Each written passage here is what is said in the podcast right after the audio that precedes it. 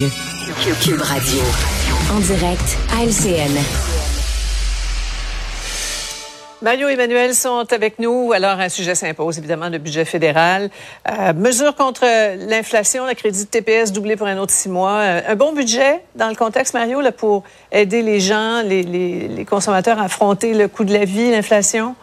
Il y a des bonnes mesures. Celle-là, en tout cas, on a voulu la renommer crédit d'impôt TPS. C'est des mots plates, c'est un budget. C'est un remboursement pour l'épicerie. Là, on parle d'un langage qui est plus euh, euh, qui est plus politiquement intéressant.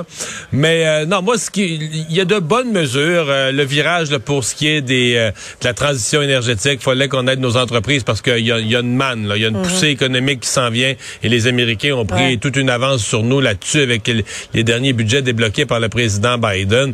Donc euh, c'est l'équilibre général du budget, moi, qui me fatigue. C'est l'abandon du retour à l'équilibre. J'avais sincèrement eu mhm. l'impression qu'avec la catastrophe financière euh, budgétaire de la pandémie, déjà que M. Trudeau avait commencé à faire des, des déficits avant la pandémie, j'avais l'impression dans l'énoncé budgétaire de l'automne passé, puis dans le budget de l'année dernière, qu'il y avait une une certaine discipline là, qui s'était installée. Là, regardez, moins 14 là, pour 2027-2028. Mm. C'est l'année où on devait revenir à l'équilibre.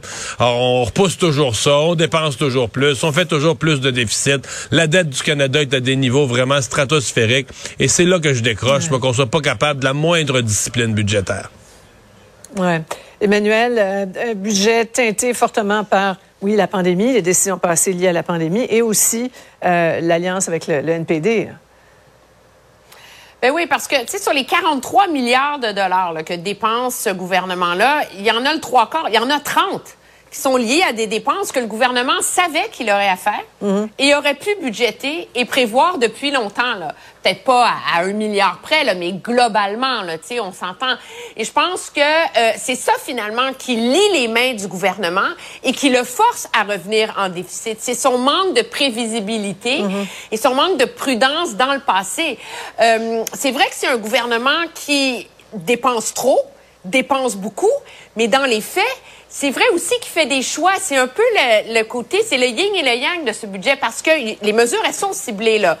Euh, l'inflation, la santé, les soins dentaires et l'énergie.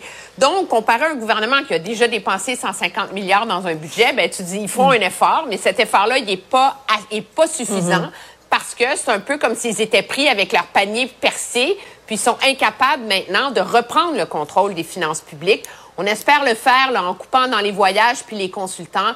Moi, baisser les dépenses du gouvernement sans oser couper dans des programmes, là, j'ai bien de la hmm. misère à y croire. Oui, c'est un déficit de 43 milliards. On est encore le pays le moins endetté du, G7. Hein. C'est vraiment quelque chose. Ça inclut pas les provinces, hein? Oui, ouais. en effet. On va parler de ce, drame à Louisville, si vous le voulez bien, là, qui endeuille le monde policier. la sergente euh, Maureen Bro, mère de deux enfants euh, poignardés à mort. Vous avez peut-être remarqué le début de notre bulletin trois histoires liées à des événements terribles, violents, des drames liés avec des problèmes de santé mentale. Alors là, on en apprend plus là, sur celui qui l'a tué, problème de santé mentale, consommation. Mario, le cocktail explosif, encore une fois. Moi, je, je vais être tannant avec ça, je vous préviens, dans les prochains mois, peut-être les prochaines années. On parle de santé mentale, mais on oublie souvent ce complément qui vient avec. Pas toujours, il y a des gens qui ont juste des problèmes de santé mm. mentale, mais dans beaucoup de cas, c'est santé mentale et consommation. Consommation avant, en jeune âge, qui complique les dangers de mm. santé mentale, mais aussi consommation au moment de l'événement. Donc, les policiers euh, interviennent. Là, il y a des policiers qui commencent à nous le dire. On intervient de plus en plus souvent sur des scènes où les gens, l'être humain qu'on a devant nous, c'est pas la vraie personne, c'est une personne qui est complètement euh, perdue, complètement atteinte par ce qu'elle a consommé, puis des fois qu'on sait même pas. Quand c'est des drogues achetées sur la rue, la personne sait même pas exactement la nature, la composition de ce qu'elle a consommé. Ben, c'est aussi un douloureux rappel que les policiers font. Ont toujours fait un travail dangereux, difficile, mais ces années-ci, euh, il faut qu'ils soient à la fois travailleurs sociaux, psychologues, en intervenant, euh, toxicologues, ils interviennent auprès de gens qui sont intoxiqués, puis ils savent pas exactement comment, comment ils vont réagir. Et euh, ben, hmm. cette mère de famille, là, il a, il a donné sa vie. Oui, malheureusement. Emmanuel, encore plus troublant, cet homme-là avait été déclaré non criminellement responsable de gestes violents, pas une fois, pas deux fois, cinq fois depuis 2014. A toujours été remis en liberté sous condition.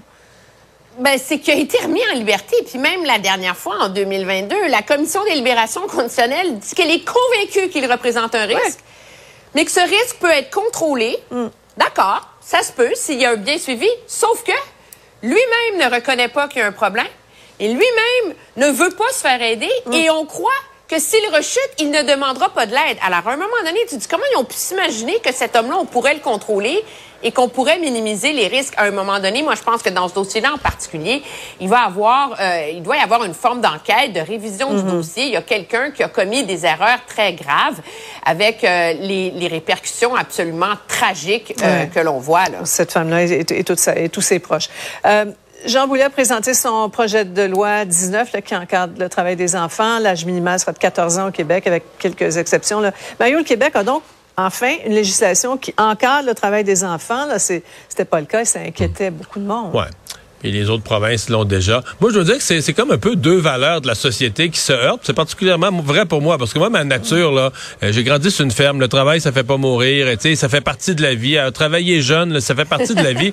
Mais non, mais ça vient heurter vraiment une autre valeur. C'est qu'il faut qu'on réussisse nos études. là. Tu sais, à la base au Québec, euh, pensons là, que des jeunes qui décrochent aujourd'hui dans un marché du travail où on ne parle que de robotisation puis d'automati- d'automatisation puis de technologie, le jeune pour qui c'est tentant aujourd'hui à 16 ans de prendre une paye, puis là il y a un employeur qui manque de main d'œuvre, il serait prêt à le payer 35 heures par semaine, peut-être en haut du salaire minimum. Ça a l'air tentant pour le jeune. Si on laisse, si on l'échappe, pas de diplôme, qu'est-ce que l'avenir lui réserve? On, on veut pas ça. là. On a besoin de diplômer un maximum de nos jeunes et de prendre les mesures, incluant une loi comme celle-là. Ouais. Emmanuel, le, le ministre qui n'a pas plié, hein, qui n'a pas reculé devant les, les pressions des restaurateurs, notamment, là, qui manquent cruellement de main-d'œuvre.